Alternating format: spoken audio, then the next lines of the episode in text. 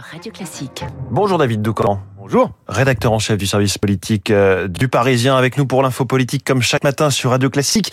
Emmanuel Macron et Elisabeth Borne. La relation entre le président et la première ministre est en train de se tendre. Oui, euh, Emmanuel Macron et Elisabeth Borne n'ont jamais été des proches. Il l'a nommé euh, contraint et forcé par ses propres barons de l'époque qui ne voulaient pas de Catherine Vautrin, qu'Emmanuel Macron avait pourtant décidé de placer à Matignon. Le président s'était laissé convaincre qu'il valait mieux mettre une personnalité venue de la gauche. Il n'a pu ensuite que constater que cela ne lui avait euh, servi absolument à rien, euh, ni euh, dans l'opinion, ni à l'Assemblée. Emmanuel Macron a toujours considéré Borne comme une ministre loyale mais technique, une acharnée de travail, mais pas un poids lourd politique, si bien que leur déjeuner du lundi se déroule en présence de leurs collaborateurs respectifs.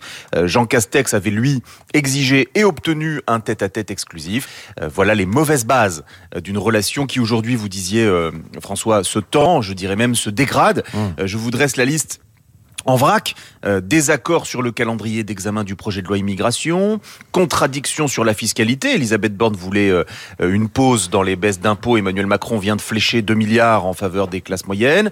Elle voulait remanier son équipe gouvernementale juste après euh, la décision du Conseil constitutionnel sur les retraites. Le président a refusé. Elle plaidait pour une période d'apaisement avec les syndicats quand lui accusait Laurent Berger d'être irresponsable lorsque le leader de la CFDT parlait de crise démocratique. Il évoque 100 jours dans son allocution télévisée. Elle se projette bien au-delà dans la présentation euh, de sa feuille de route. Et puis il y a euh, la relation au 49.3. Cet article de la Constitution est à la fois au cœur des crispations et la meilleure assurance vie aujourd'hui d'Elisabeth Borne. C'est-à-dire, David? Eh bien, euh, Borne rechigne à en faire usage parce qu'elle sait euh, que cette arme constitutionnelle l'abîme euh, politiquement. Elle plaidait par exemple pour aller au vote euh, sur les retraites, quitte à prendre le risque de perdre. Quand Emmanuel Macron, lui, voulait à tout prix sécuriser l'adoption d'une réforme indispensable au pays. Ensuite, dans une interview à l'AFP, la Première ministre a déclaré qu'elle ne souhaitait plus avoir recours au 49.3 hors texte budgétaire. La déclaration a eu le don d'exaspérer le président qui a trouvé idiot de se lier les mains en mettant de côté l'un des seuls leviers d'action encore valables. Et voilà justement pourquoi le 49.3 est aussi euh, je vous le disais, l'assurance vie à plus ou moins court terme d'Elisabeth Borne, parce qu'Emmanuel Macron pense qu'il aura euh, à l'utiliser à nouveau euh, dans les prochains mois, que ce soit sur l'immigration ou sur le texte travail. Donc, pourquoi nommer un nouveau Premier ministre et l'abîmer d'emblée en lui faisant assumer cet impopulaire 49.3 Autant garder encore un peu celle qui est déjà toute balafrée? Président de la République, Premier ministre, euh, ce sont presque toujours des mariages sans amour, des mariages de raison. Merci beaucoup David Doucan. Pour l'info politique, on retrouve aussi en podcast sur euh, radioclassique.fr et sur vos applis de podcast. 7h26, avec vous David Abiker, les titres de la presse et la sécheresse à la une. La sécheresse ne prend pas de vacances, titre Libération. Pourquoi la France est toujours sous la menace de la sécheresse, explique le Figaro.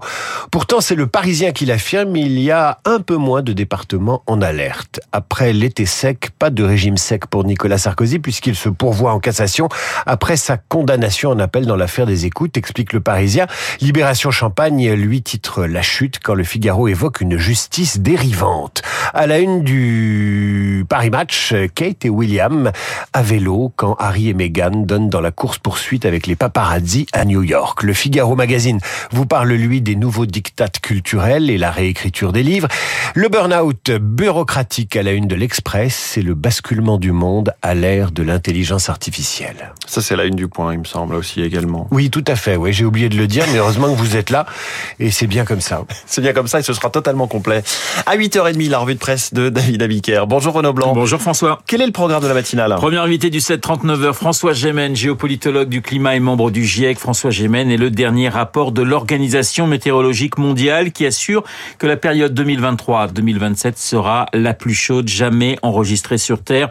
François Gémen est notamment le phénomène El Niño juste après le journal de Charles Bonner. 8h05, nous serons en ligne avec Brice Rabast, maire de Chelles en Seine-et-Marne. Vous aviez entendu hier son témoignage, lui qui a été à plusieurs reprises confronté à des faits de violence sur sa personne.